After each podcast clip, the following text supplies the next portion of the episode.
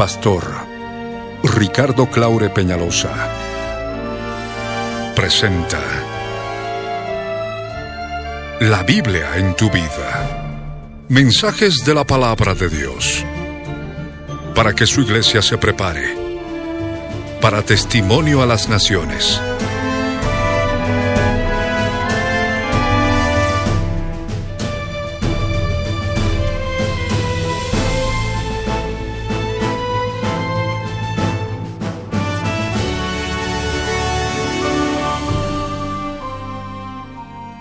Mensaje de hoy titula La obra de la cruz. Está basado en el libro de Juan, capítulo 11, versos 38 al 44. Primera de Corintios, capítulo 15, verso 50. Fue grabado en vivo el 17 de octubre de 1999 en el Exino Ópera de la ciudad de Cochabamba, Bolivia, como parte de los Tesoros de las Cosas Viejas, y el 2 de agosto de 2014 por las añadiduras y otros detalles, como parte de los tesoros de las cosas nuevas. No te vayas y escucha con atención.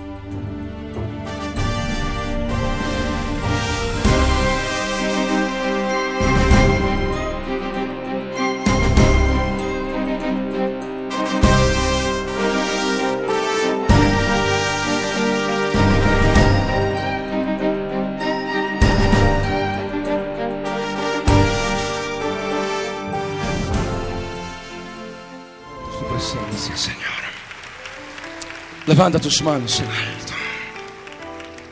Y la presencia del Señor ora conmigo. Señor amado, en el nombre de Jesús, yo subo a tu presencia, Señor, para darte gracias, Padre, porque tú me permites, Señor, estar en este lugar y adorar tu presencia, porque eres Dios bueno y eterno. Señor amado, en el nombre de Jesús, yo te clamo, Señor, para que me ayudes hoy a recibir tu palabra, tu palabra bendita, tu palabra poderosa. Señor eterno, yo te clamo, mi Dios, yo te clamo, mi Señor, para que tú puedas glorificarte mi corazón, puedas resplandecer con tu luz en mi interior y me ayudes, Señor, a resucitar, a resucitar, Señor, de los muertos, Padre. Necesito que hoy me hables a través de tu palabra. Gracias te doy. Bendito seas por siempre. En el nombre de Jesús. Gracias, Señor. Amén. Así como estás, yo te ruego que abras tu Biblia. En el Evangelio de Juan, en el capítulo 11, el verso 38 al verso 44. La palabra del Dios eterno en Cristo Jesús dice así. Jesús, profundamente conmovido otra vez, vino al sepulcro. Era una cueva y tenía una piedra puesta encima. Dijo Jesús, quitad la piedra. Marta, la hermana del que había muerto, le dijo, Señor, lleve ya, porque es de cuatro días. Jesús le dijo, ¿no te he dicho que si crees verás la gloria de Dios? Entonces quitaron la piedra de donde había sido puesto el muerto. Y Jesús alzando los ojos a lo alto dijo, Padre, gracias te doy por haberme oído. Yo sabía que siempre me oyes, pero lo dije por causa de la multitud que está alrededor, para que crean que tú me has enviado. Y habiendo dicho esto, clamó a gran voz, Lázaro, ven fuera. Y el que había muerto salió, atada las manos y los pies con vendas, y el rostro envuelto en un sudario. Jesús les dijo, desatadle y dejadle ir. Amén. Pueden tomar asiento.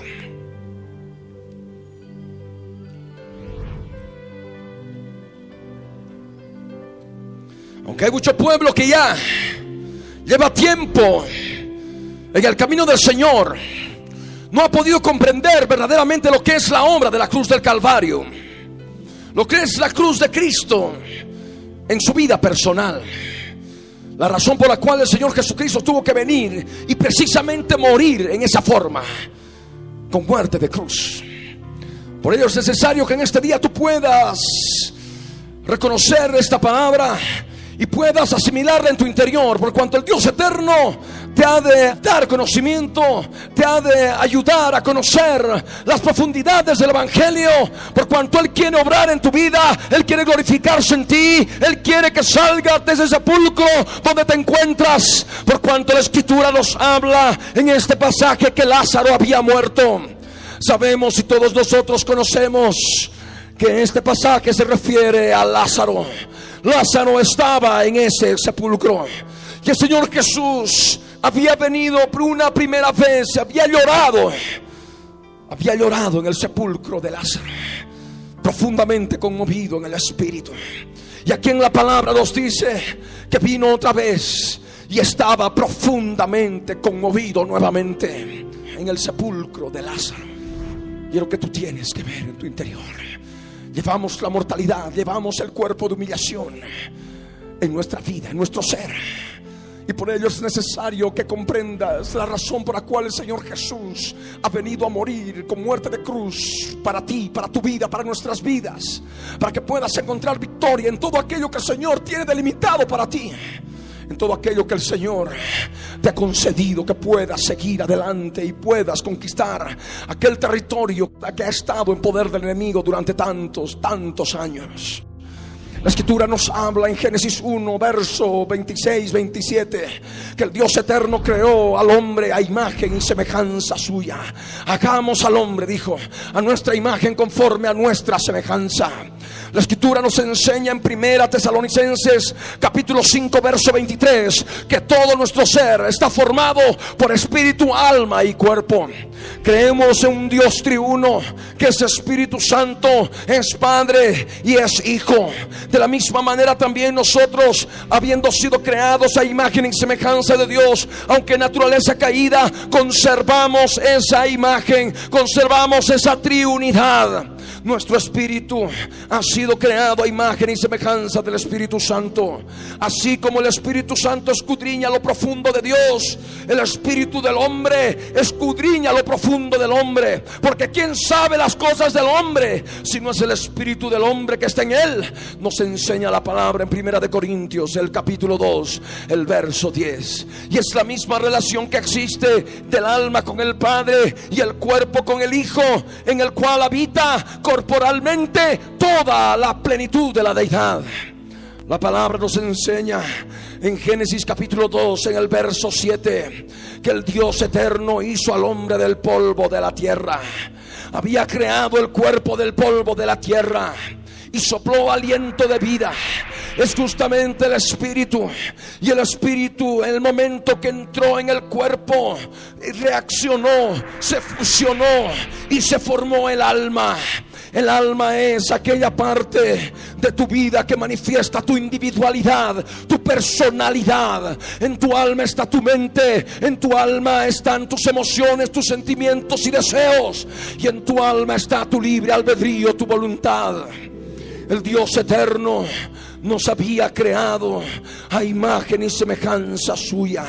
Así como el Padre piensa, siente y decide y el verbo hablaba lo que el Padre pensaba, sentía y decidía. De la misma manera, lo que tú piensas, lo que tú sientes, lo que tú actúas, se manifiesta a través de tu boca, se manifiesta a través de tu cuerpo. Sabemos en la escritura que en el principio era el verbo y el verbo era con Dios y el verbo era Dios. Evangelio de Juan capítulo 1 verso 1. Ese verbo se hizo carne y se tabernaculizó entre nosotros. Ese verbo tiene un nombre, es Jesús de Nazaret y reconocemos en él el único camino para llegar al Padre. Pero es necesario comprender que el Dios eterno en el principio de la creación manifestó claramente al hombre un aspecto importante de obediencia. En Génesis 2, verso 16, le dijo al hombre, de todo árbol del huerto podrás comer, pero del árbol de la ciencia del bien y del mal no comerás, porque el día que de él comieres, ciertamente morirás una prueba sencilla de obediencia, mediante la cual el hombre, mediante su voluntad del alma, el género humano, mediante su voluntad del alma, podía escoger entre obedecer a Dios o desobedecer a Dios. Pero sabemos claramente que el hombre desobedeció, el hombre pecó y por tanto la muerte entró en el hombre. Y cuando hablamos de la muerte, estamos hablando de un espíritu. Estamos hablando del espíritu de muerte, claramente revelado en las escrituras, claramente revelado en Apocalipsis 6, verso 8 y en tantos otros versos de la Biblia. Inmediatamente que el espíritu de muerte entró en el cuerpo, el cuerpo recibió el embate de la muerte y fue transformado en un cuerpo mortal, un cuerpo de humillación, un cuerpo de esclavitud. El hombre necesitaba de la sangre a partir de ese momento para poder tener la vida mortal. Esa sangre que es la manifestación de la vida del hombre en naturaleza caída. Esa sangre que es la naturaleza del hombre sobre la tierra en estado de pecado estaba ya circulando en el cuerpo. Y aquel corazón, aquel corazón que estaba dentro del cuerpo, era el encargado de llevar esa vida mortal, esa vida en naturaleza caída, porque lo que es nacido de la carne, carne es de llevar esa sangre a todo el cuerpo. De esa manera manifestamos que vivimos en un cuerpo mortal, en un cuerpo de carne y sangre. Y sabemos por la palabra en Primera de Corintios 15, verso 50, que ni carne ni sangre ha de heredar el reino de Dios. Porque la carne y la sangre relacionada con la carne, la sangre que le da vida a la carne, nos hace recuerdo del pecado de desobediencia en el Edén. Por eso tenía que venir el Señor Jesucristo para derramar su sangre hasta la última gota, porque sin derramamiento de sangre no hay remisión de pecados. Amén. Y por ello también tenía que venir para hacer morir la carne en la cruz del Calvario. Tenía que morir con muerte de cruz, por cuanto la muerte de cruz es aquella única muerte que permite que la persona muera con el corazón explotado, con el corazón destruido. En la medida que pasan las horas, el corazón tiene menos fuerza para poder bombear sangre al resto del cuerpo cuando el cuerpo está jabado en la cruz y se va hinchando como un globo y cuando llega a su máxima capacidad explota. Y es lo que sucedió con el Salvador.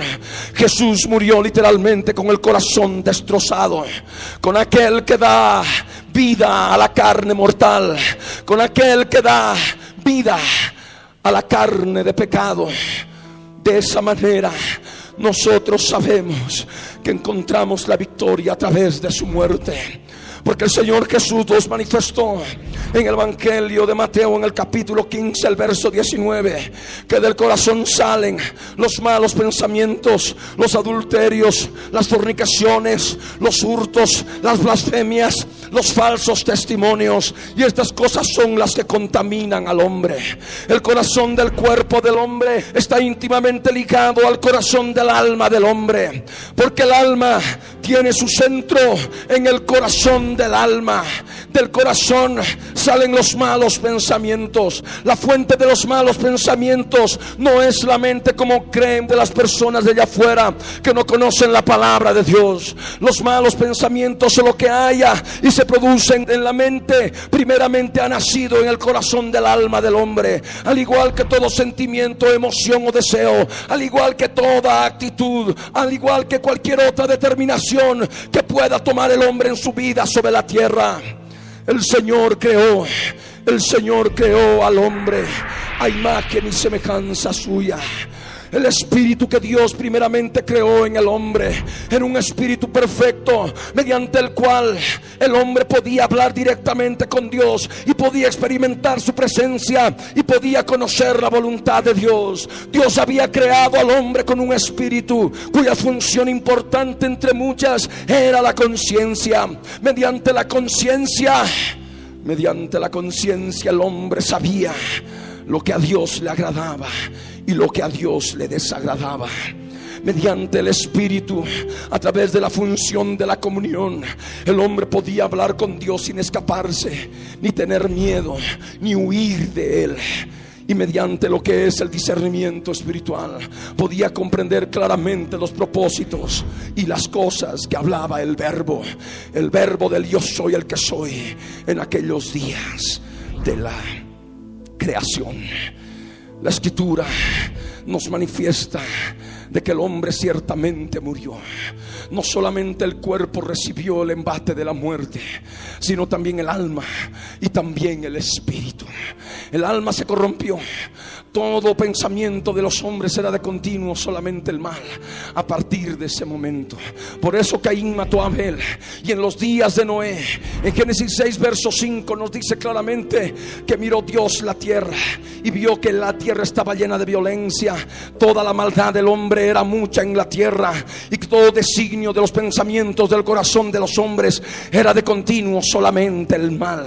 El alma ya estaba corrupta. El alma solamente pensaba cosas malas.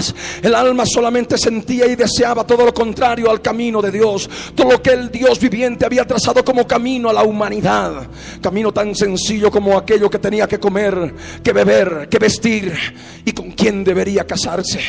Claramente cuatro detalles importantes que el hombre transgredió y toda la cantidad de perversiones que también se repitieron en los días de Sodoma permitieron que el Dios eterno castigara a la humanidad del mundo antiguo con el diluvio, así como ocurrió en los días de Sodoma con fuego y azufre que llovió del cielo. El espíritu del hombre había caído de semejante manera que la conciencia del hombre ya no tenía facilidad para poder mostrar al hombre la voluntad de Dios. La conciencia estaba en un estado, en un estado de debilidad total. No podía redarguir de pecado, no podía mostrar en forma clara cuando el hombre estaba, del hombre estaba en su corazón creando todos aquellos pensamientos horribles o emociones y deseos horribles y actitudes horribles que nosotros conocemos en la escritura. El hombre estaba actuando ya bajo el poder de la fuerza espiritual maligna a través del poder del alma. Y esta manera la escritura nos enseña que fuerzas espirituales malignas entraron a operar en el hombre. Génesis 3, verso 14 nos enseña de que la serpiente antigua recibió la potestad de la creación terrestre. Cuando Dios le dijo, polvo comerás todos los días de tu vida. La creación estaba desde aquel tiempo a merced de Satanás. Y por eso aún la escritura hoy en día en primera de Juan 5, 19 nos enseña que el mundo entero está bajo el maligno. Y está bajo el maligno por el polvo que hay en el cuerpo del hombre. Y también por el polvo espiritual que hay en el alma. El mundo entero está bajo el maligno por la carne de carne y sangre, la carne de pecado que hay en el cuerpo del hombre y carne que hay en el corazón del alma del hombre, así como también el corazón de carne del cuerpo físico. Por eso nosotros entendemos que el mundo entero está bajo el maligno. La escritura nos enseña que el hombre es polvo y al polvo ha de volver. Nos habla acerca del veredicto de Dios. Polvo eres y al polvo has de volver. Y Génesis 5, el verso 1 al verso 3 nos habla de que el hombre murió. Y el verso 4 inclusive y el verso 5, en fin, todos los versos de Génesis 5 nos habla de que el hombre vivió tantos años y murió, manifestando la muerte física ya en su cuerpo, manifestando la mortandad que llevaba en su cuerpo. Y por supuesto, estando en vida sobre la tierra, estaba sujeto a maldad y estaba sujeto, por tanto, a fuerzas espirituales demoníacas que ya lo esclavizaban. El Evangelio de Mateo en el capítulo 12, el verso 44, en palabras mismas del Señor Jesucristo, Él reveló que los espíritus inmundos, las fuerzas espirituales demoníacas, consideran al hombre como su casa. Y eso ocurrió ya desde el Edén. El hombre empezó a partir de Adán, después de la caída, empezó a engendrar hijos conforme a su propia imagen, conforme a su propia semejanza. Y en naturaleza caída, solamente el hombre conservó la triunidad, espíritu, alma y cuerpo, que estaba totalmente alejada de la perfección de ese espíritu, alma y cuerpo antes de la caída, que verdaderamente estaba hecho, hecho a imagen y semejanza de Dios. Pero tenía que venir el tiempo en que el Señor Jesucristo tendría que venir para reformar las cosas. Amén. Y de esa manera nuestro espíritu ahora, para aquellos que hemos nacido de nuevo, está regenerado y tiene la misma posición que el Espíritu Santo. Así como el Espíritu Santo escudriña lo profundo de Dios, con tu espíritu escudriñas lo profundo de tu corazón. Y de esa manera la restauración del hombre ha empezado. Amén. Pero durante muchos siglos esto no ocurrió. Esto no pasó. Y el hombre estuvo sujeto solamente a su alma. Su espíritu no podía actuar, no le podía avisar en su conciencia cuando estaba actuando mal. Y por supuesto también no había comunicación con Dios. La comunión se había perdido. El discernimiento espiritual de las cosas de Dios se había perdido. Eso es lo que pasó.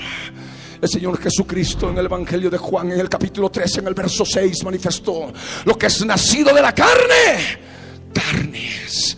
Y eso es lo que manifiesta el Señor. Cuando nacemos del vientre de nuestras madres somos carne. Lo que es nacido de la carne, carnes. Amén.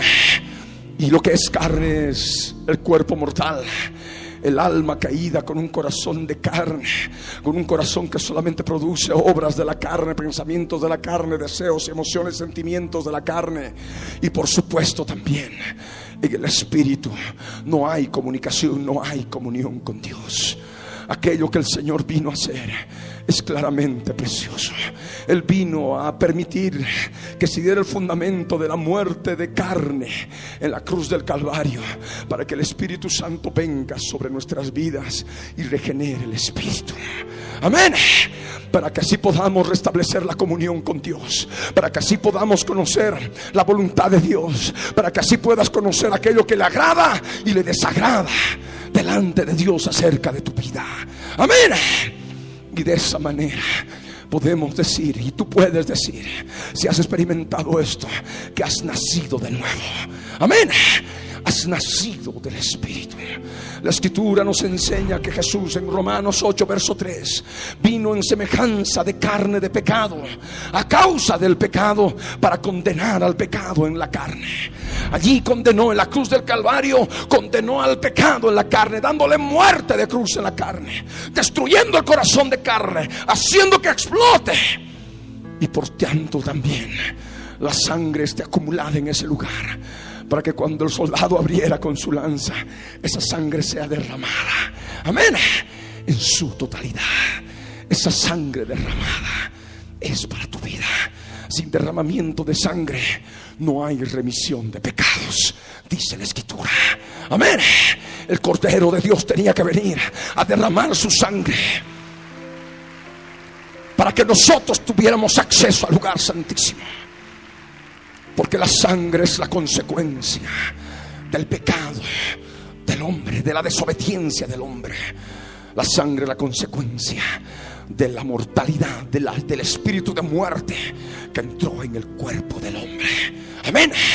La sangre no ha de entrar al reino de Dios. ¿Cuántos dicen amén? Recuérdalo siempre. Primera de Corintios 15, verso 50. Repito, ni carne ni sangre heredará el reino de Dios. Nosotros no podemos tener acceso directo a la presencia de Dios con este cuerpo porque es un cuerpo de carne y sangre. Es un cuerpo de pecado. Amén. Necesitamos ser revestidos de un cuerpo de gloria. Que, que ya no circule sangre para vivir, sino circule la gloria del Dios de Israel. Y ese es el cuerpo que Él nos ha prometido y esperamos pronto recibir. Y en ese cuerpo glorificado vamos a verlo a Él cara a cara en poco tiempo. Cuando Él venga a recoger a su pueblo para aquellos que andan y vivan conforme al Espíritu Santo de Dios. Amén. Por ello es necesario que abras tus ojos y abras tu entendimiento de la situación en la cual el Señor te ha traído, de la cual el Señor te ha arrancado. Porque nacimos de la carne, carne somos. Pero hay algo en nuestro interior que ha sido renovado. El Espíritu Santo que vive en nuestro espíritu para hacer frente. Amén. Hacer frente a todo aquello que sale del corazón del alma. Amén. Es lo que el Señor quiere que conozcas acerca de tu vida. Inmediatamente que ocurre la muerte, la muerte física del hombre, se pierde la oportunidad de lograr salvación y de encontrarse con el Señor en el aire cuando Él venga en el día de la resurrección de los muertos para aquella persona que se resiste, para aquella persona que resiste el evangelio, para aquella persona que no quiere, que no quiere vivir conforme al evangelio. Por supuesto, en el momento que viene la muerte física, Eclesiastés capítulo 12, verso 7, nos enseña que el espíritu vuelve a Dios que lo dio y el polvo vuelve al polvo de donde fue tomado. La escritura nos enseña del alma en Hechos 2, verso 27 y en el Salmo 16, verso 10, de que el alma se va al Hades o al Seol, según el término hebreo o griego que se puede estar tomando. En los salmos aparece como Seol, que es la palabra hebrea, que manifiesta el lugar de las almas de los muertos. Y en el, libro de Hechos de los Apóstoles habla de Hades, que es el lugar, el lugar en griego donde van las almas. Las almas de los muertos que se resisten, se resisten al conocimiento de Dios. He ahí la escritura. Sea sea de un inconverso, de un cristiano, el Espíritu vuelve a Dios que lo dio, por cuanto la conciencia se constituye en un libro de obras en el cual se escribe todo aquello que ha salido del corazón del hombre desde que estuvo sobre la tierra y hasta que murió. Y esas son las notas de cargo que se van a utilizar en el juicio final en el juicio ante el gran trono blanco, cuando van a ser abiertos entre ellos el libro de las obras y cada uno ha de ver en su propia vida todo lo que haya hecho. Y por tanto, como no utilizó la sangre del cordero, esas obras estarán escritas intactas en forma de imágenes y recibirán el veredicto del juez del universo y serán arrojados al lago que arde con fuego y azufre, que es la muerte segunda. Allí serán arrojados en cuerpo y alma. Esa es la segunda resurrección para vergüenza y perpetua, como nos dice la escritura.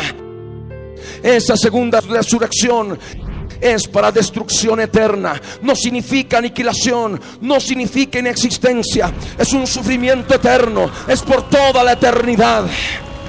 Por ello hay muchas personas que están en prisión preventiva en el Seol o en el Hades.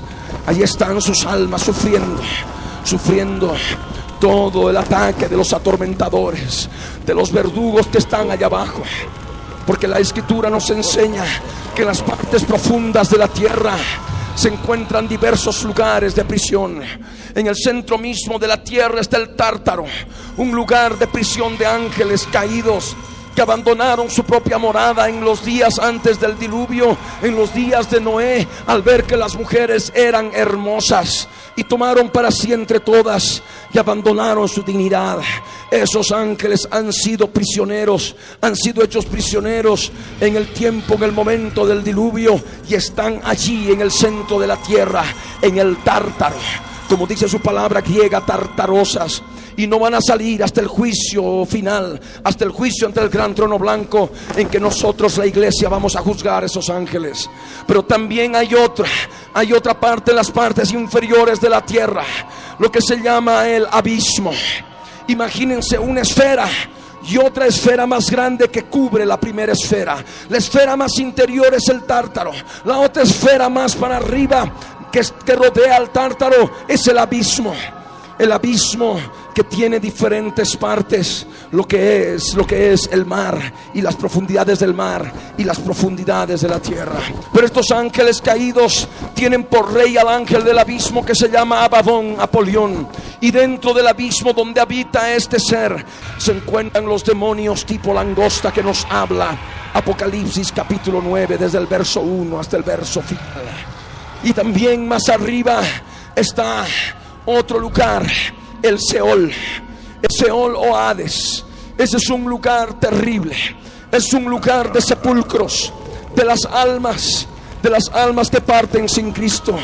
La cama de esos sepulcros es de gusanos y se cubren con gusanos. Esto es el aspecto espiritual. En el aspecto espiritual, esos gusanos comen de la carne, la carne no crucificada, la carne del alma, la carne del corazón, que no se entregó al Señor estando en vida, sirve para que los gusanos se la coman y la consideren dulce. Allí abajo, por supuesto, en el tártaro, en el abismo, en el Seol o Hades se experimenta un fuego terrible, llamas espantosas y la sed del alma es enorme y espantosa y atormenta a todos aquellos que están allá abajo. La escritura en Isaías 14, verso 15 nos enseña que se constituye el Seol o Hades en el cuartel general de Satanás y sus demonios esos ángeles caídos juntamente con Satanás sí están libres, no están prisioneros y suben y bajan a las profundidades de la tierra y están moviéndose en las regiones espirituales sobre la faz de la tierra, al igual que la muerte y el Hades. Allí está Satanás creando todas sus estrategias, sus maquinaciones perversas para destruir a la humanidad, para destruir al creyente, para destruir la vida del cristiano. Y nosotros debemos hacerle frente, porque la iglesia tiene el poder, el poder para vencer al Hades y también tiene el poder sobre las puertas del Hades, porque las puertas del Hades no van a prevalecer contra la iglesia, dijo el Señor. Amén. Tenemos el poder para hacerlo a través de la obra que el Señor consumó en la cruz del Calvario. Y tú tienes la elección de poder partir para arriba al tercer cielo. ¿Dónde está ahora el paraíso en la presencia del Señor? ¿Y dónde están las almas de los muertos que han partido con Cristo? O escoger irte para abajo a ese lugar de tormento, a ese lugar terrible que es el Seol, donde en cualquier momento aparecen ángeles alados, alas de murciélagos, rostros espantosos que se llevan a esas almas y las llevan para ser torturadas, para ser afligidas es algo espantoso, es algo horroroso. Y tú tienes que escoger ahora. Es un juego de vida o muerte. Tú debes ahora escoger la obra de la cruz en tu vida o simplemente nada. Y la nada ha de traer muerte, muerte a tu vida. Por ello el Señor ahora está hablando a través de esta palabra. El Señor Jesús está viniendo a ti. A ti que estás viviendo en ese sepulcro espiritual. Deja de mirar de un lado para otro y decir, ah, esto es para fulanito, esto es para sutanita. La salvación es personal. Mira ahora por tu propia vida. Mira ahora en el sepulcro espiritual en el cual tú ahora estás viviendo a través de tu alma, a través de tu cuerpo. El Señor te está acercando a tu vida hoy. Por cuanto Él está conmovido y no solamente conmovido, sino la escritura nos dice que está profundamente conmovido. Y Él está viniendo al sepulcro en que estás. Ese sepulcro que la escritura nos enseña que era una cueva una cueva y tenía una piedra puesta encima. Una cueva es un lugar oscuro, un lugar de tinieblas, un lugar de oscuridad, un lugar lóbrego y terrible. Y eso es justamente lo que hay en tu vida. Sobre todo la tibieza. Sobre todo aquellos que están en tibieza. Por cuanto la escritura nos enseña que los tibios serán vomitados de la boca del Señor.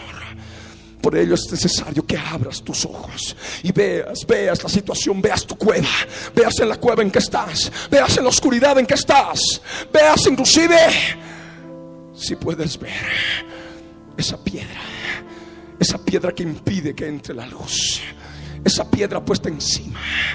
Toda esa piedra que se ha acumulado en tu conciencia. Todas esas manchas que se han acumulado una sobre otra en tu conciencia. Que te están impidiendo ver con plena, en plena claridad la palabra de Dios. La conciencia se ha manchado. Hay oscuridad. Hay una cueva en la cual estás viviendo, en un sepulcro donde gusanos están carcomiendo la carne que hay en tu alma, la carne que manifiestas en el alma. Y por supuesto también el Señor en su misericordia. Hoy, a través de este mensaje, ha dado la orden. Jesús dijo, quitar la piedra. Amén. Tú puedes quitar la piedra. Deja que esa luz ilumine tu interior. Que veas el estado. Si estás en un sepulcro. Si estás en una cueva. Hay algunos que dirán, pero ya es mucho tiempo esto. Ya no hay remedio, ya no hay oportunidad. De la misma manera manifestaba Marta, la hermana del que había muerto, que decía, Señor, lleve ya, es de cuatro días. Sabemos por la escritura que el pecado hiede delante de Dios. Sabemos por la escritura que el pecado, las obras de la carne hieden delante de Dios. Es carne putrefacta, es carne mortal, es carne de pecado. Hiede delante de Dios. Pero aún así el Señor manifiesta su misericordia. Como el Señor Jesús le dijo, no te he dicho que si crees, verás la gloria de Dios. Simplemente créelo. Amén. Simplemente cree la obra de la cruz. Simplemente cree lo que Él hizo en la cruz del Calvario. Porque nadie puede vencer a la carne por su propio esfuerzo, por su propia fuerza. Necesita la obra de Jesús. La obra de Jesús en la cruz del Calvario para poder vencer. De otra manera no podrás conseguir victoria. Amén. No te he dicho que si crees, verás la gloria de Dios. ¿Qué es la gloria? La gloria es aquello que ha de circular en nuestro cuerpo en vez de la sangre cuando Él venga por nosotros. Amén. Y esa gloria ya puede iluminar en tu vida. Esa gloria, la Shekinah del Dios de Israel, ya puede iluminar tu espíritu, ya puede iluminar tu lugar santísimo. Simplemente necesitas dejar que ese velo que separa del alma del espíritu, ese velo que separa el lugar santo del lugar santísimo, sea rasgado de arriba para abajo. Es necesario que experimentes la muerte de cruz en tu vida. Y esto es para todos nosotros, porque a la medida que nosotros experimentamos la muerte de cruz, ese velo se rasga de arriba para abajo y podemos ver la gloria del Dios de Israel iluminando el interior, iluminando no solamente tu espíritu, iluminando no solamente tu conciencia, iluminando no solamente tu comunión con Él, iluminando no solamente el discernimiento espiritual de la palabra, sino también iluminando tu alma, iluminando tus pensamientos, iluminando tus sentimientos, emociones y deseos, iluminando tu voluntad. Amén. Y de esa manera, siendo iluminado en tu alma, vas a descubrir la carne fétida que hay en el corazón del alma. Vas a descubrir la carne en el aspecto espiritual que huele mal delante del Señor. ¿Y qué debes hacer? Guardártela como cuando reclamaba al principio que hay personas que las cuales identifico siempre constantemente y que vienen a los cultos, pero nunca les veo entrar en la presencia del Señor. Tal vez el 97% entran en la presencia del Señor, están hablando con el Señor, se están derramando, pero otras están con los ojos abiertos, mirando a todo lado, mirando al frente, o de otra manera están con los ojos mirando al suelo, la boca cerrada. No hay comunión, no hay experiencia con el Señor y manifiestan que están en muerte espiritual, manifiestan que están en un sepulcro, manifiestan que no están en la presencia del Señor, que no están conscientes de su vida, que no están conscientes de su vida del alma, de la carne que hay en el alma, de las heridas que hay en el alma, de las llagas que hay en el alma y de los perros que vienen a lamer, las llagas que hay en el alma, las fuerzas espirituales malignas que operan a través de la carne herida, de la carne llegada que hay en el alma. Y por tanto no podría dejarlos así, que constantemente vengan en un estado de seguridad falsa, creyendo que por el hecho de estar parados o de estar sentados escuchando la palabra, ya han logrado la salvación de su alma. La salvación del alma se la experimenta a través de una conquista guerrera, a través de utilizar la obra que el Señor Jesús consumó en la cruz del Calvario en forma plena, reconociendo lo que hay en tu corazón, reconociendo lo que hay en tu alma. Porque aquellos pusilámines y débiles que se dejan atormentar o se dejan avasallar y están con la mente obnubilada, con la mente obsesionada de todo lo que ocurre a su alrededor y no buscan la presencia del Señor, por cobardes serán arrojados al lago que arde con fuego y azufre. Apocalipsis nos habla al respecto que los homicidas, los fornicarios, todo aquel que ama y hace mentira y los cobardes serán arrojados al lago que arde con fuego y azufre. ¿Y a quién es el cobarde? El cobarde es aquel que no guerrea. Amén. El cobarde es aquel que no guerrea contra el pecado. El cobarde es aquel que se deja vencer y dije, me venció, me caí. No, tú eres un hombre valiente, una mujer valiente, un hombre guerrero, una mujer guerrera. Levántate y toma las armas de la cruz del Calvario, porque por tus propias fuerzas vas a ser derrotado, pero en el poder de la cruz tú vas a vencer sobre Satanás sobre toda fuerza maligna. A través de este mensaje el Señor quiere quitar la piedra. Quiere quitar la piedra. El Señor quiere que creas para que puedas ver la gloria de Dios. Esa carne le des muerte por la fe la cruz del Calvario. Y luego a través de la oración le diga, Señor, resucita esta carne en gloria por la fe. Y esa carne llene, sea llenada de la gloria del Dios de Israel. Y haya una transformación interna. Ya por la fe empieces a experimentar la restauración. Ya empieces a experimentar la resurrección. Amén. En tu alma, para que en el momento que el Señor venga, complete lo que falte y tu cuerpo mortal sea transformado en un cuerpo lleno de gloria, en un cuerpo lleno de luz, aleluya. Cuando el Señor venga por su iglesia, cuando el Señor venga por tu vida. La salvación es personal. Por eso ahora es el momento que busques su presencia. No te he dicho que si crees, verás la gloria de Dios. Cree la obra de la cruz y verás la gloria de Dios en tu espíritu, en tu alma ahora y en tu cuerpo en forma plena. El día de la redención completa. Vivimos tiempos finales, vivimos tiempos postreros. Hay señales en el sol, en la luna y en las estrellas. En la tierra angustia de las gentes, confundidas a causa del bramido del mar y de las olas, desfalleciendo los hombres por el temor y la expectación de las cosas que están sobreviniendo a la tierra. Pero el Señor nos manifestó, cuando estas cosas comiencen a suceder, erguíos y levantad vuestra cabeza, porque vuestra redención está cerca, aleluya. Nuestra redención está cerca, pronto vamos a ser redimidos, pronto vamos a ser redimidos. Si no creemos en la resurrección, vana es nuestra fe. Pero si creemos que Él murió y resucitó, así también Dios traerá con Él a todos aquellos que vivieron y creyeron en Él. Amén. Es palabra de Dios. Para algunos será un cuentito, para algunos será una historia. Pero para aquellos que han nacido de nuevo, es palabra de Dios, es palabra verdadera. Y la anunciamos y la creemos y se ha de cumplir. La palabra de Dios no es palabra de hombres. Entonces quitaron, dice, la piedra de donde había sido puesto el muerto. Amén. Y tú tienes que hacer aquello. Creer. Esa piedra es quitada así a través de este mensaje. La piedra es quitada. De una vez sal de la sepultura. Sal de esa muerte espiritual. Sal de esa tibieza. Y busca la presencia de Jesús que está allá afuera. No está dentro del sepulcro, está afuera. Solamente necesitas escuchar su voz. Porque Él está llorando, está clamando, Él está intercediendo. Estaba allí. En ese momento, Padre, te doy gracias por haberme oído. Yo sabía que siempre me oyes, pero lo dije por causa de la multitud. Para que sepan que tú me has enviado. Jesús estuvo orando a través de las lágrimas. Jesús estaba orando a través de ese llanto, llanto que se manifestaba en el sepulcro de Lázaro. Ese llanto era la oración de Jesús. Y es lo que ahora el Señor está haciendo, llorando por tu vida, para que no te pierdas, para que verdaderamente asimiles la obra, la obra de la cruz del Calvario. Deja de engañarte, deja de engañarte, manifestando que por el hecho de que un día diste un pasito al frente, hiciste una confesión tal vez ligera, superficial, de que Jesús entra en tu vida, la salvación de tu alma se ha completado y está hecha. No, Señor, tienes que tomar la cruz cada día. A partir de ese día, buscar la santificación, buscar el crecimiento espiritual para que logre la salvación de tu alma, porque la salvación de tu alma implica eso, soteria, salvación, sustento y liberación. Amén.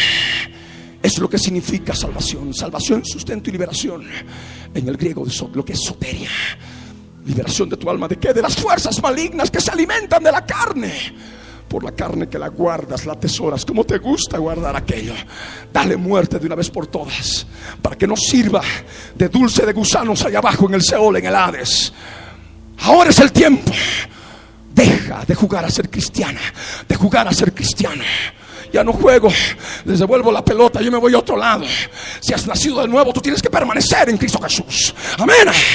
Debes buscar la presencia del Señor. Y debes ser una guerrera. Debes ser un guerrero de Dios para vencer el pecado que asedia en tu vida. Amén. Porque está asediando. Fuerzas espirituales malignas asedian a través de la tentación. A través de toda otra forma. De cualquier forma sobre la tierra. Operan. Y solamente los guerreros van a poder hacer frente la tentación. Amén. Y van a conseguir la victoria. Los guerreros que toman su arma. Y la principal arma es la obra de la cruz del Calvario. Amén.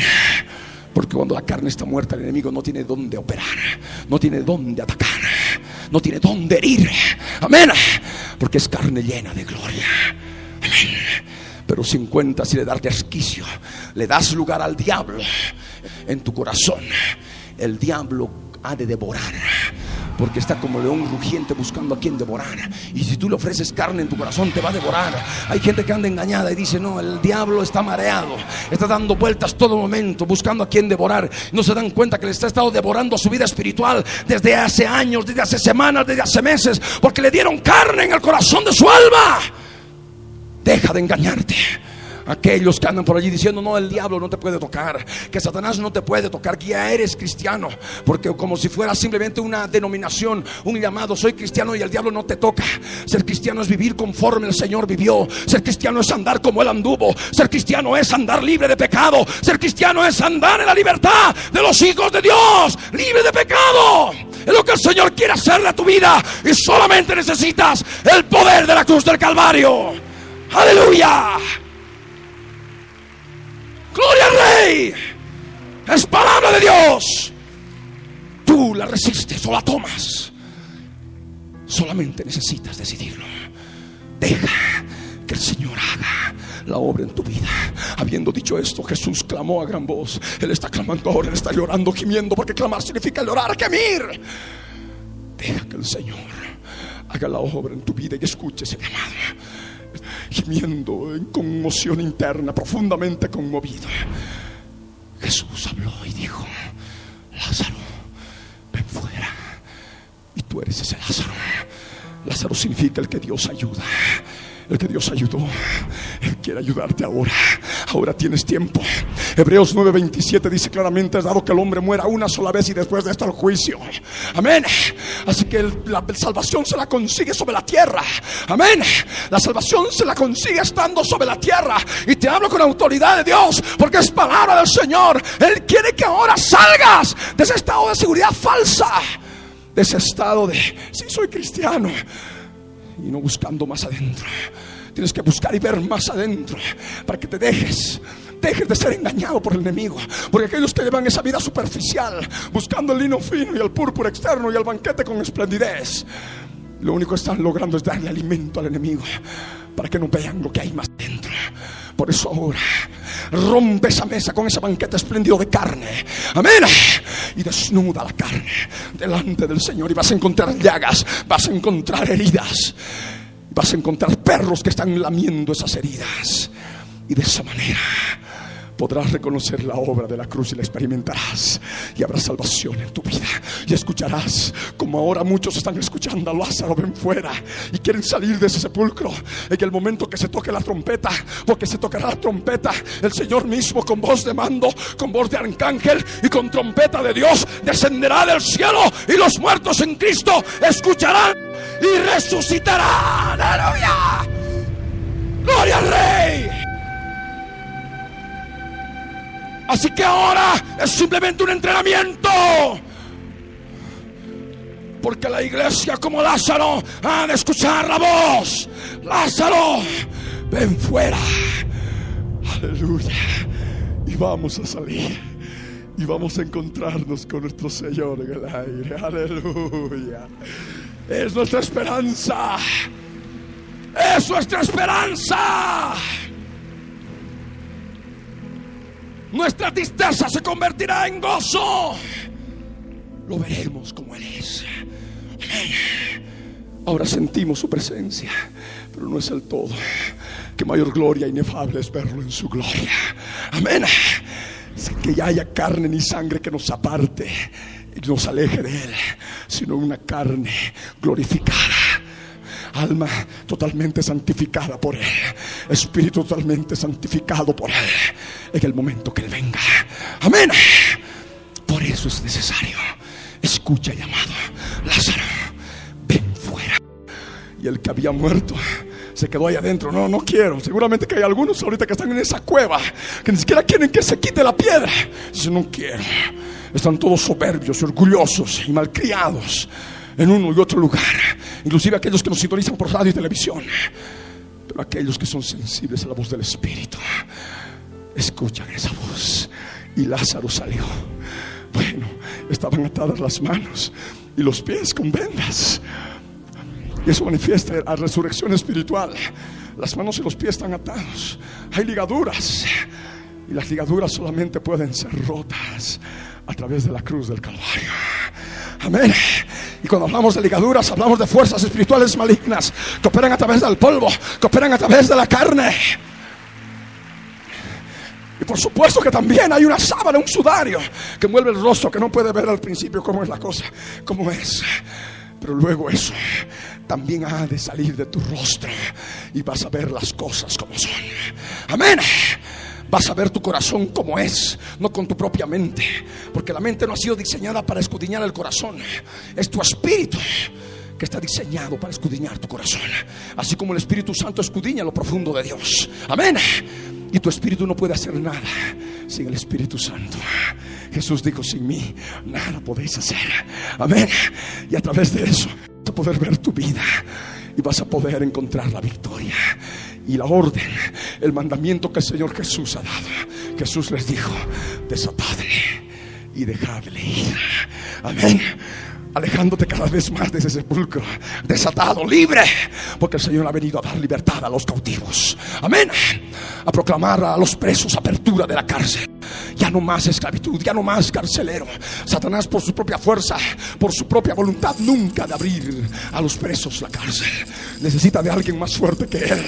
Y ese aquel le ha vencido en la cruz del Calvario. Aquel que tenía el imperio de la muerte ha sido destruido ya por la fe a través de aquel que vino en carne, en un cuerpo mortal de carne y sangre y murió en la cruz del Calvario, dándole muerte al cuerpo de pecado. De esa manera lo venció de esa manera vino el Cordero de Dios para darnos libertad de Satanás, para darnos libertad de las fuerzas espirituales demoníacas que operan y se alimentan y tienen control y gobierno sobre tu vida a través del corazón del alma. A través de la carne que sale del corazón del alma. Amén. ¿Cuántos dicen amén? A su nombre. A su nombre. A su gloria. ¿Quién vive? ¿Quién salva? ¿Quién liberta? Demos un aplauso a nuestro Señor. Aleluya.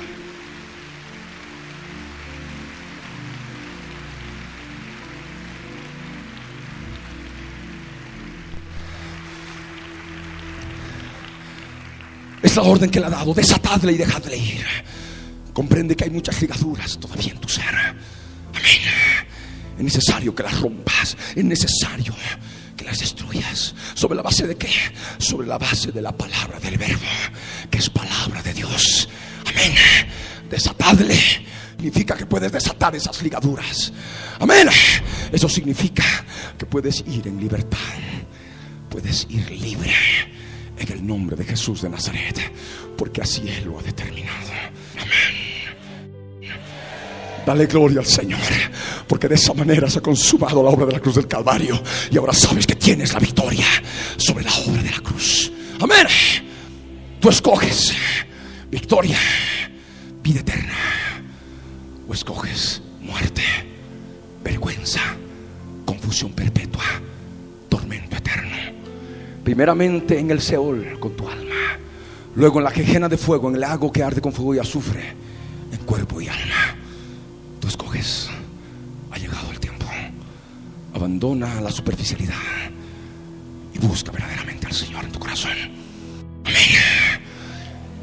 Dejémonos de jugar. Porque el Señor quiere hacer una obra en cada uno. Pongámonos de pie.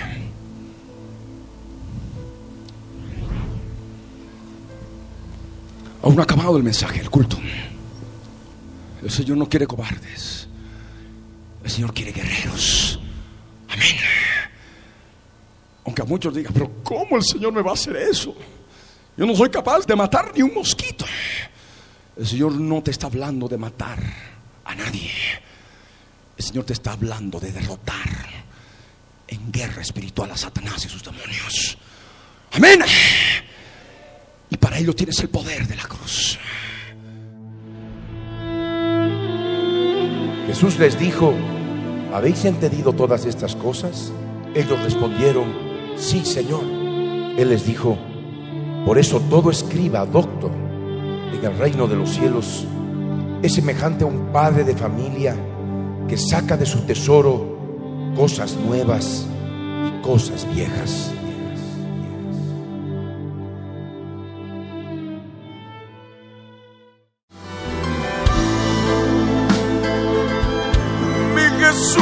Emanuel.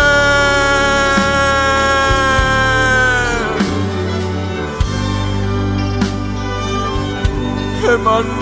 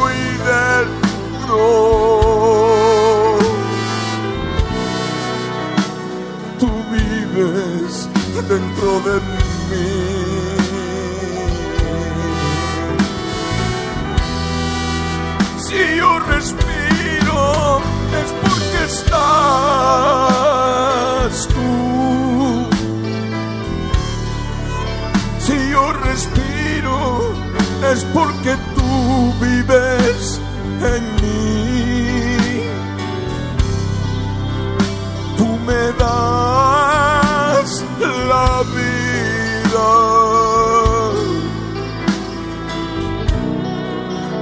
Y también la vida eterna.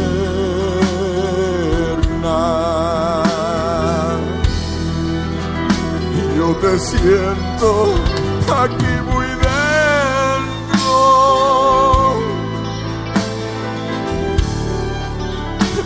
Mi Emanuel, mi Dios amado.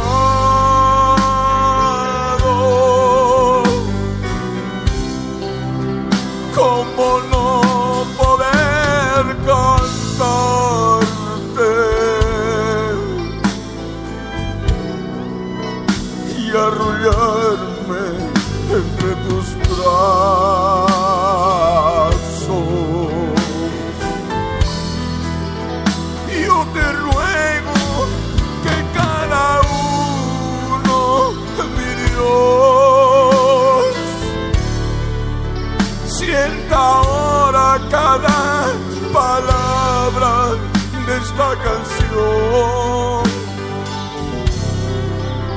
como suya, suya propia. Cada frase cantando a ti.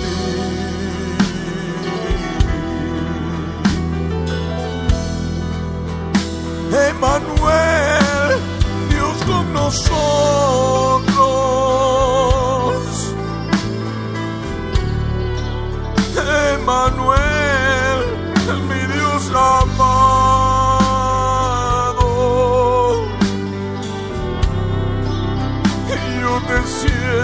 Aquí muy dentro. Tú vives dentro de mí.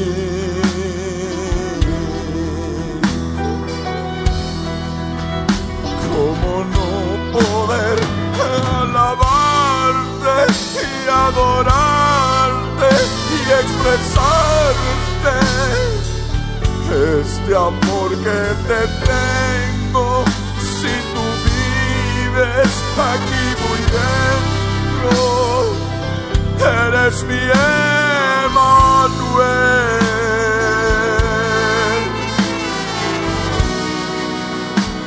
Tú eres Dios con nosotros.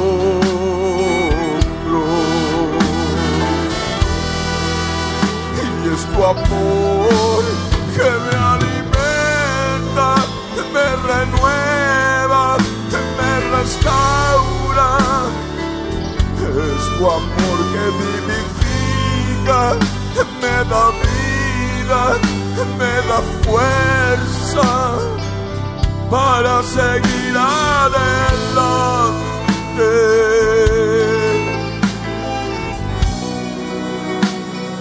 Pese a las circunstancias,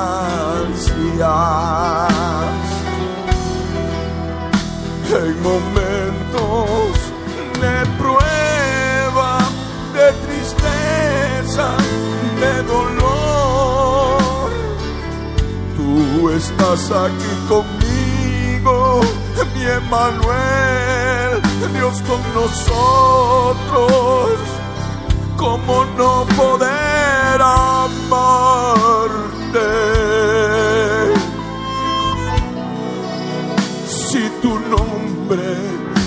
Verdadero.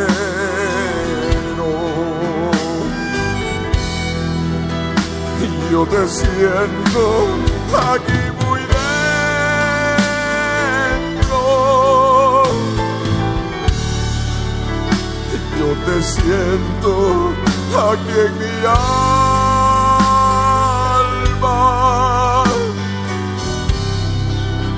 Cuando sanas mis heridas.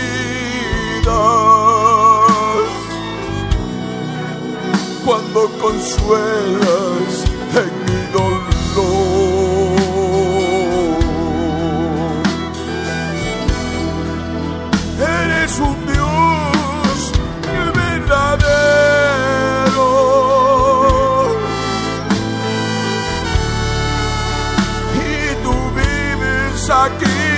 muy dentro de mí. Mi Emanuel, mi Emanuel.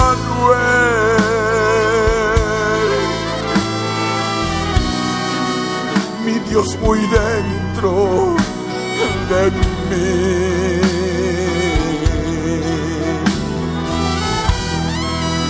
Al despertar, con alabanzas, con melodías y me haces saber tu amor, tu voluntad. Eres mi Emanuel.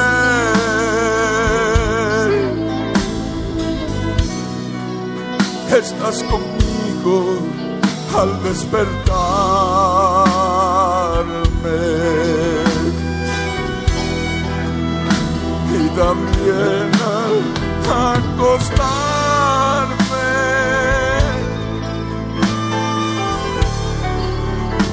Emanuel, estás conmigo.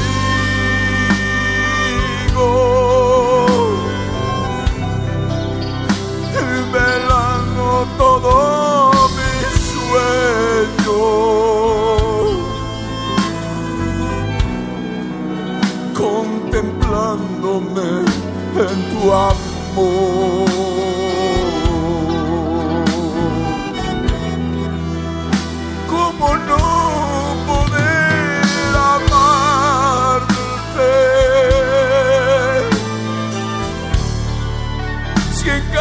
find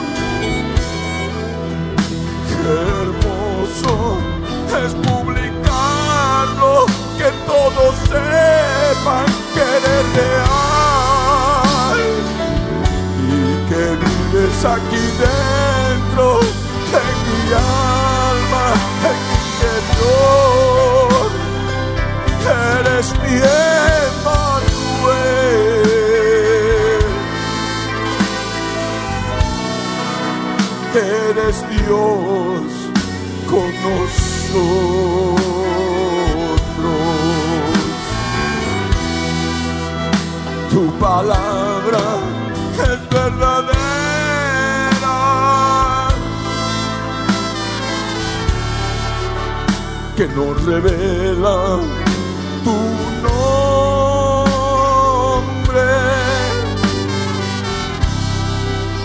Que se cumple nuestras vidas. Porque tú vives en nosotros.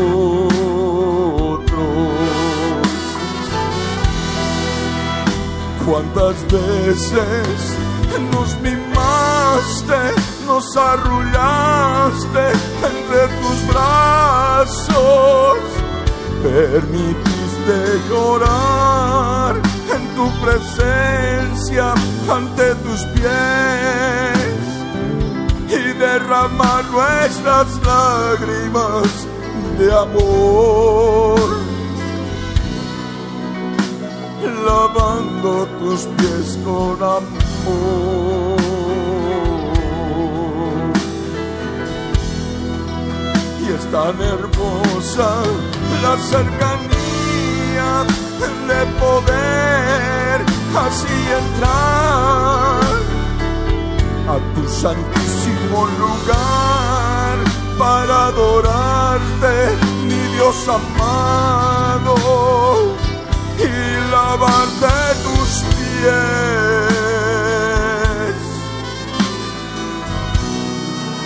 con nuestras lágrimas, oh Emanuel.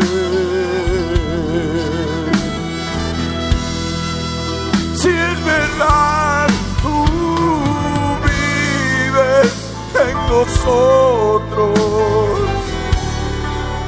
si es verdad estás aquí entre nosotros, tú eres Emanuel,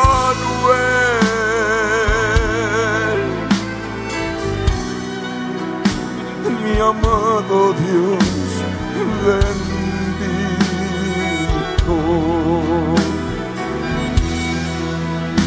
Yo te llevo aquí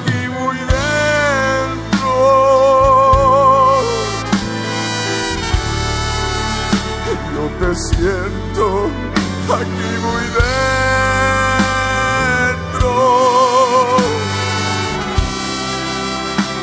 Mi amado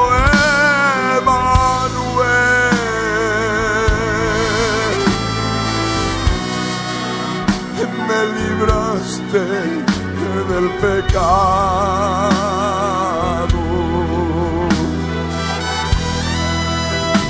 Me sacaste de la cárcel del reino del diablo y me diste libertad con tu sangre.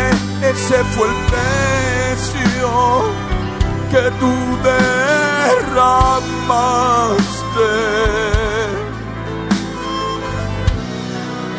Allí en la del Calvario.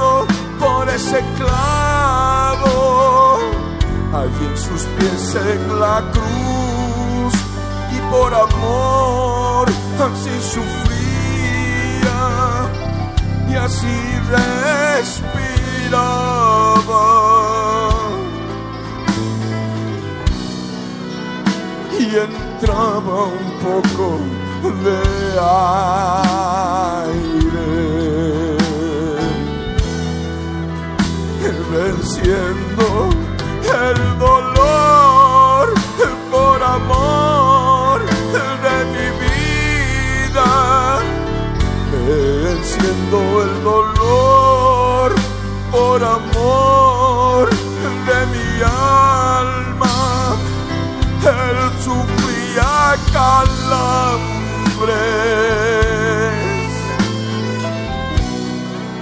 en los brazos y en las piernas.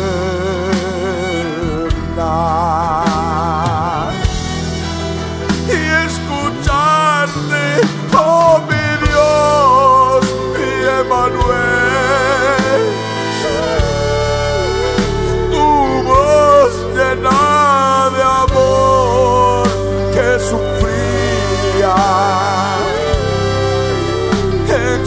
pensando lo que sentía.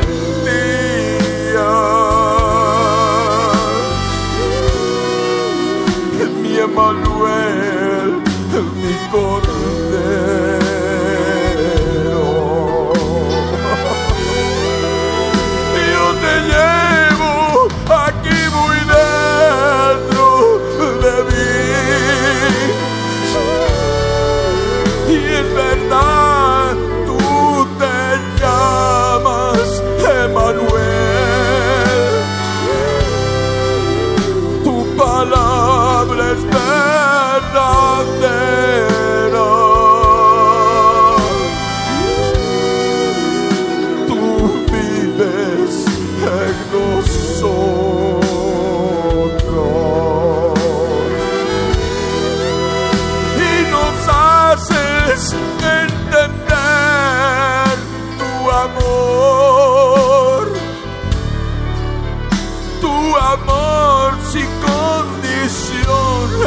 Aquella cruz, sufriendo tantos dolores.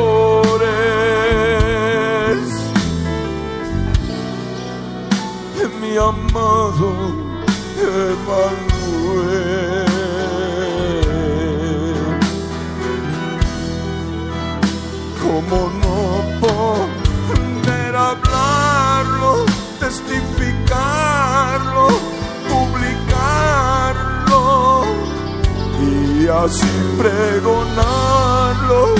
Que lo sepan las naciones que tú eres verdadero.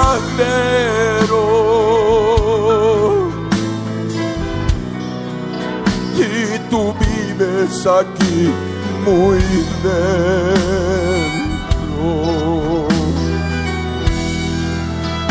Y por eso tú te llamas Emanuel, Dios con nosotros y vives aquí en nuestras almas, oh te alabamos, si en verdad te amamos.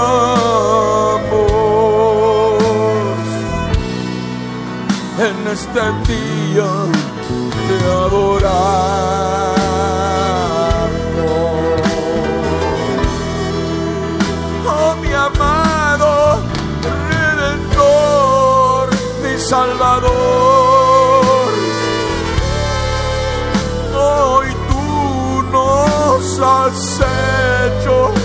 Recordar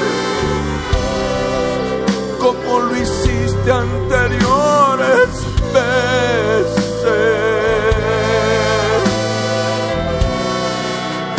Tu muerte en aquella cruz. Tanto amor, tanto amor, tanto dolor,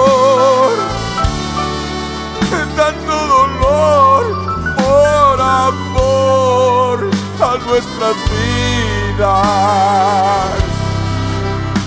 Mi amado Dios bendito. Quiero darte hoy las gracias.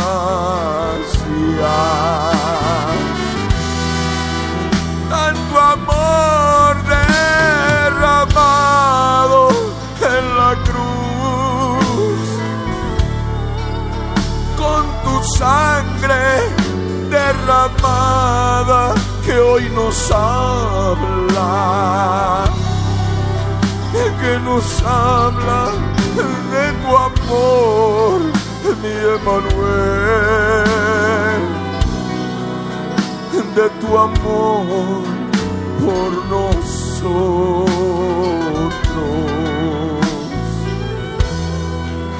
Tú eres Dios, de amor.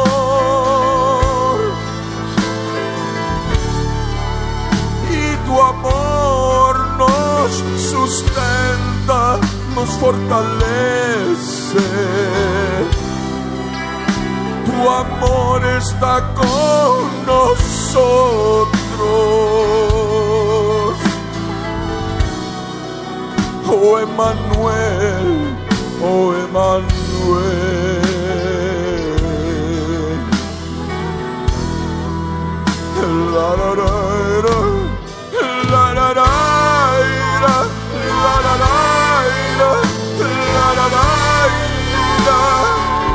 Mi Emanuel está aquí y vive aquí dentro de mí mi Emanuel está vivo.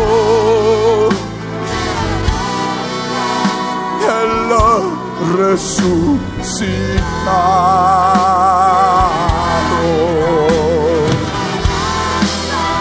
No está muerto, está muerto, está vivo.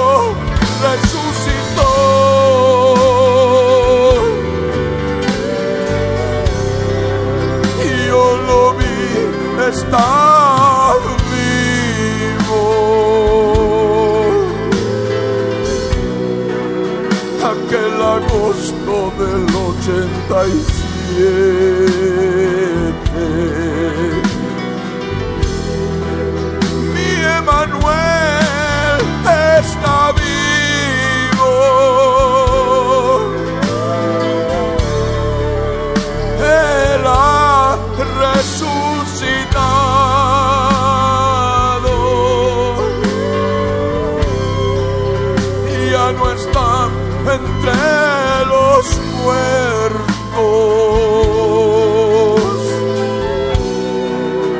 Venció a la muerte y al diablo.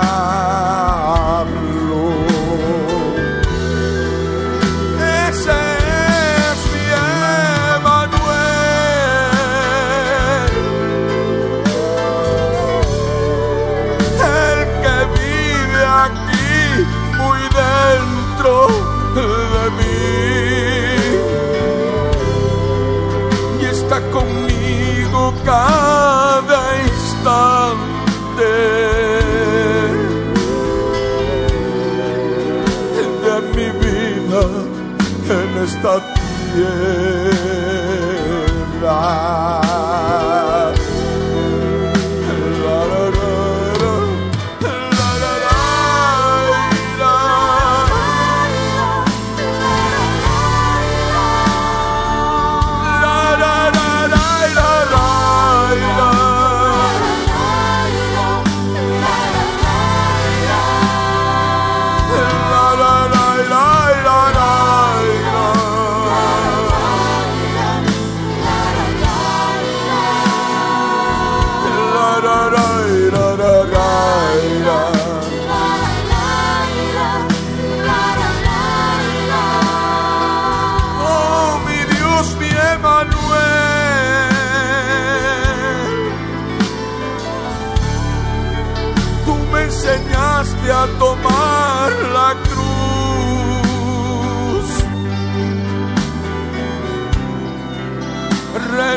Renunciando a mis pecados confesándolos con mi boca.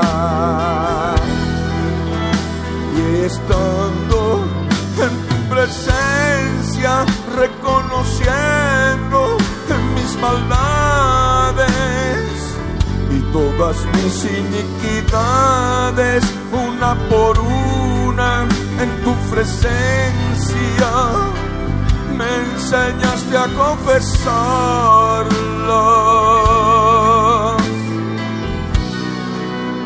Como dice tu palabra,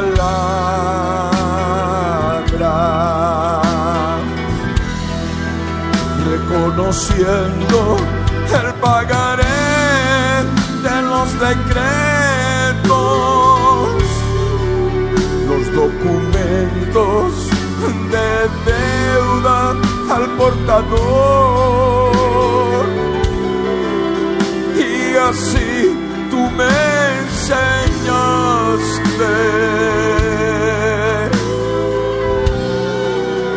Y así lo prediqué.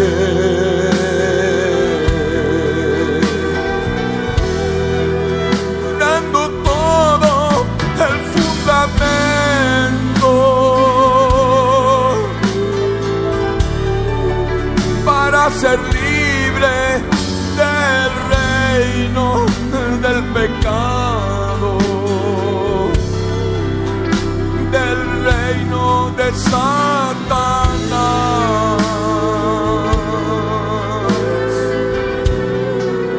y de sus fuerzas de maldad.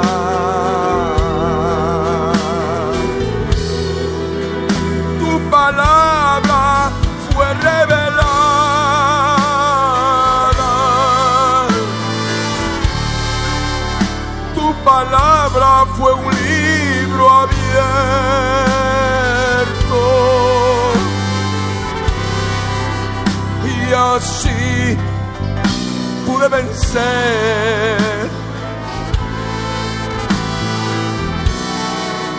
a principados y potestades.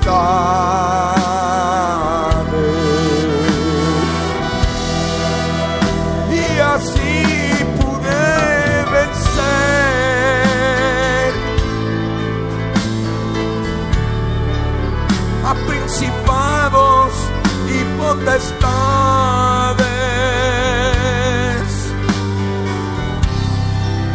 gobernadores de las tinieblas,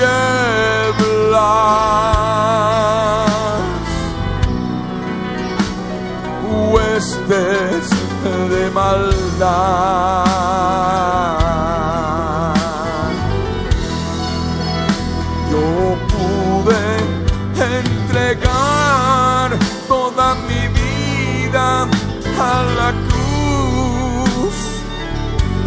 Cuando así me llamaste al poco tiempo al ministerio y pude conocer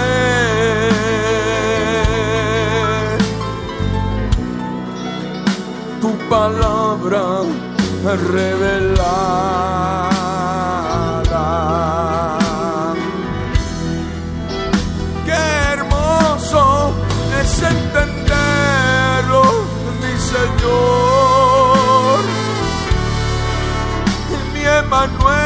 Dios con nosotros, tú estás aquí. Tú estás aquí, aquí muy dentro. Y me enseñaste a tomar la cruz.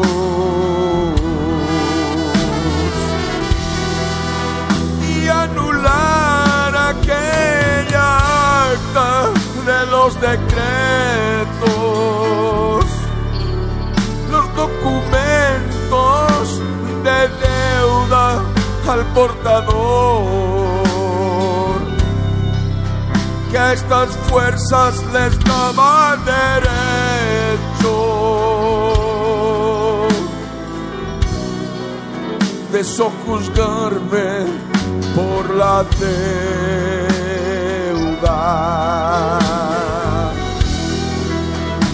La deuda es el pecado, cada pecado que hay en mí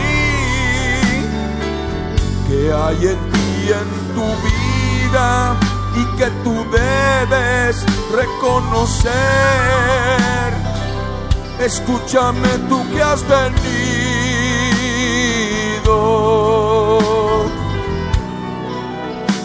Él quiere hoy revelarte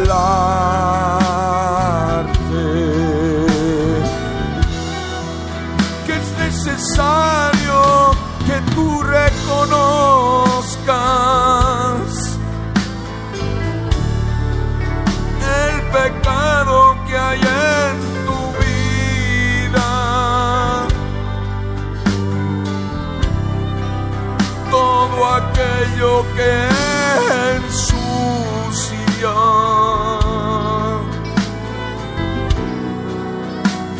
corazón, tu vida.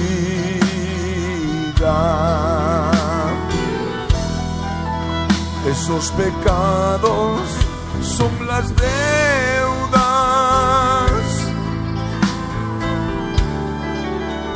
que tú debes anular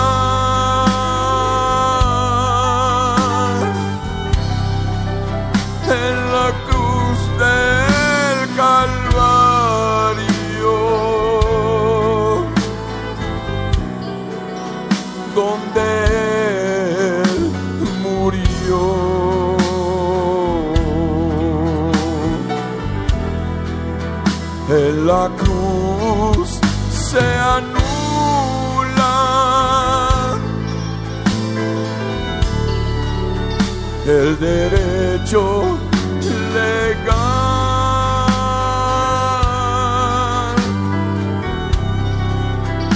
que tienen estas fuerzas de maldad de sojuzgarte y esclavizarte.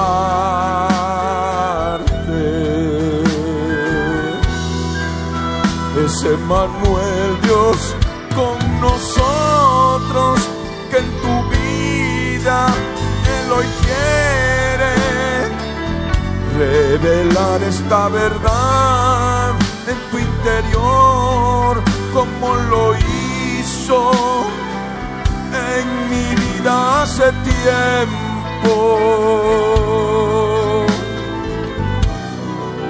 En Colosenses 2, 13 al 15. Solo tienes que tu ver en tu conciencia todas aquellas cosas malas que estás haciendo y aquellas del pasado. Que tú tienes que confesar.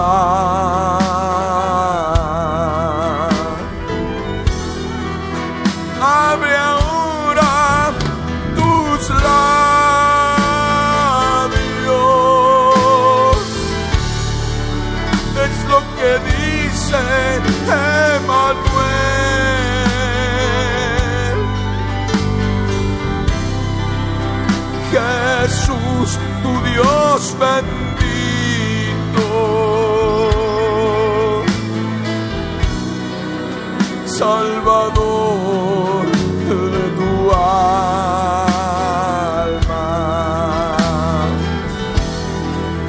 Abre tus labios y empieza a confesar todas aquellas cosas que tú hiciste y que sabes desagradaron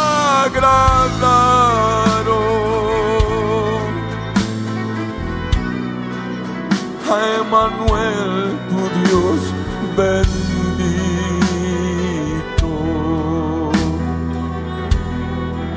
Tienes ahora su Santo Espíritu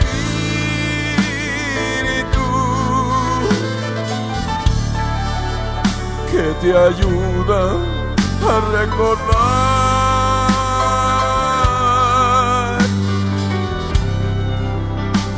escena por escena de pecado, de iniquidad.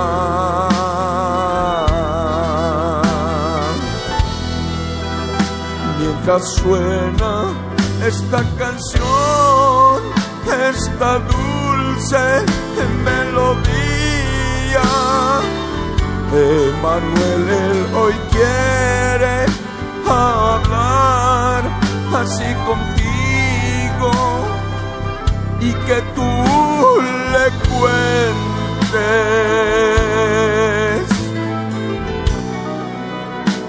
pidiéndole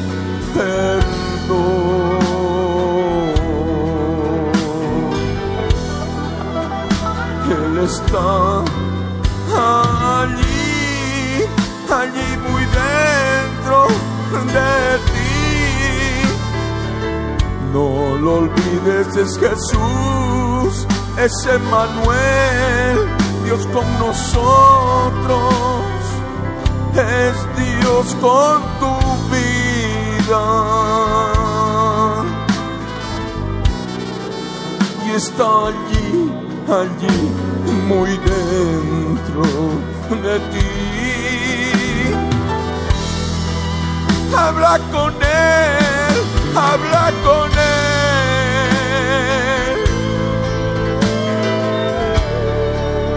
Ese Manuel te está.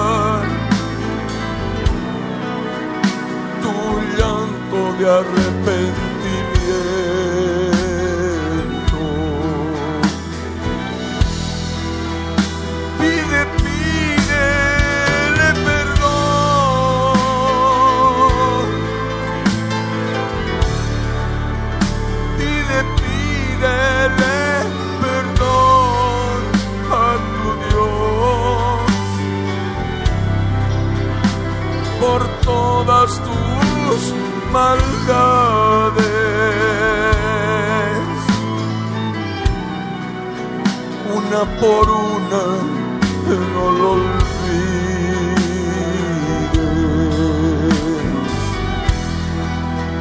Sigue hablando, sigue hablando, te está oyendo, no lo olvides. Es Emmanuel Dios con nosotros, Él vive ahí, allí muy dentro, dentro de tu vida. Si así lo crees, está hecho.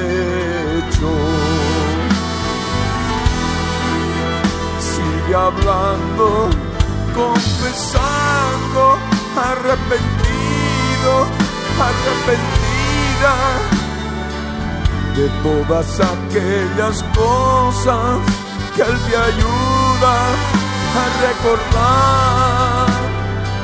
Sigue tú confesando,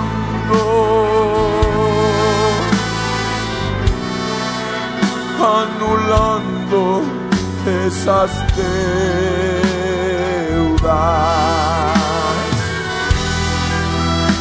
Esas deudas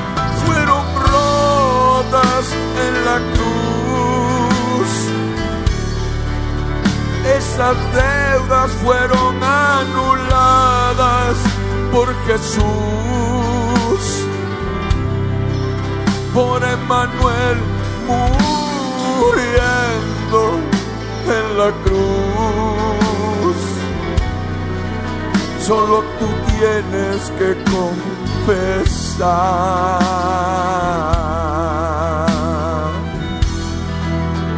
desnudando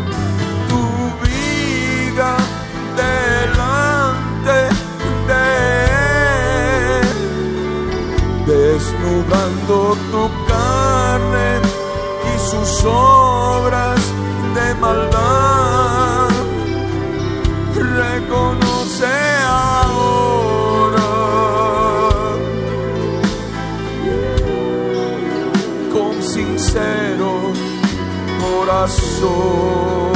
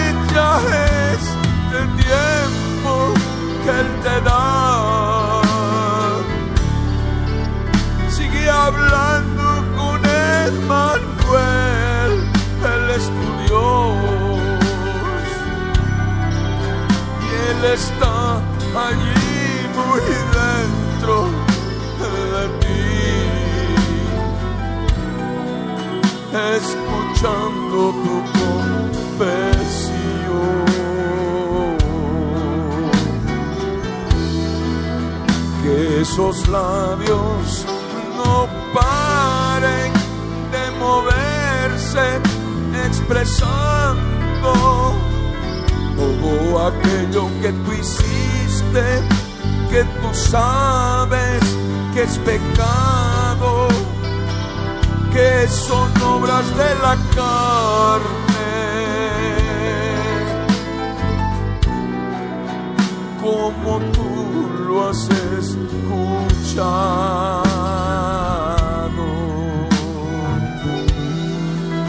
Sigue hablando mientras cantamos, tarareando a Emanuel, a nuestro Dios bendito, Dios eterno, Dios eterno, y queremos adorarle.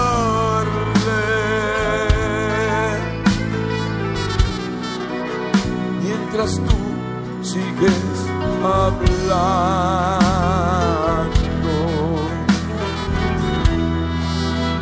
Cuéntale cada momento de tu vida que te lacera, que te lastima, que aún duele, que aún está sangrando.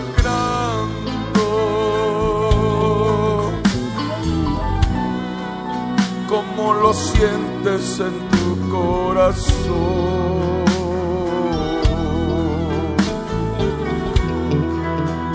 Cuéntale aquellos traumas de la infancia. Cuéntale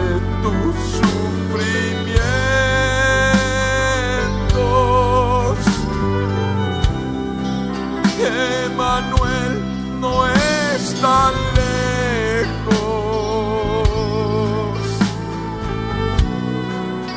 está contigo, con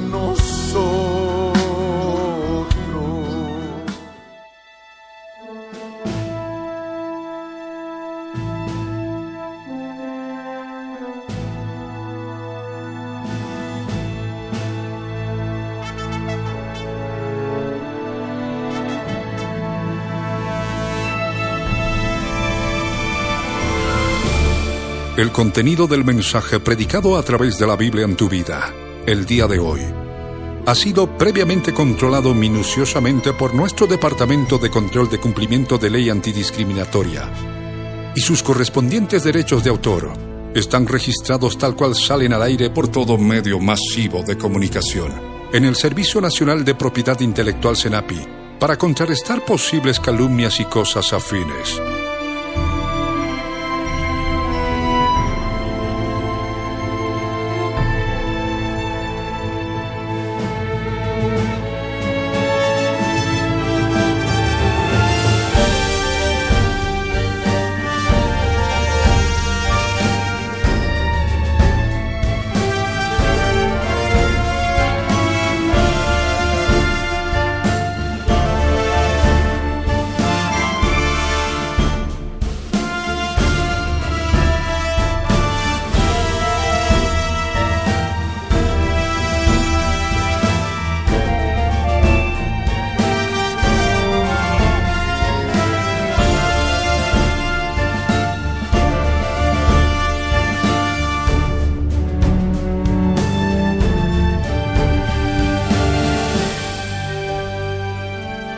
El pastor Ricardo Claure Peñalosa presentó La Biblia en tu vida. Mensajes de la palabra de Dios para que su iglesia se prepare para testimonio a las naciones.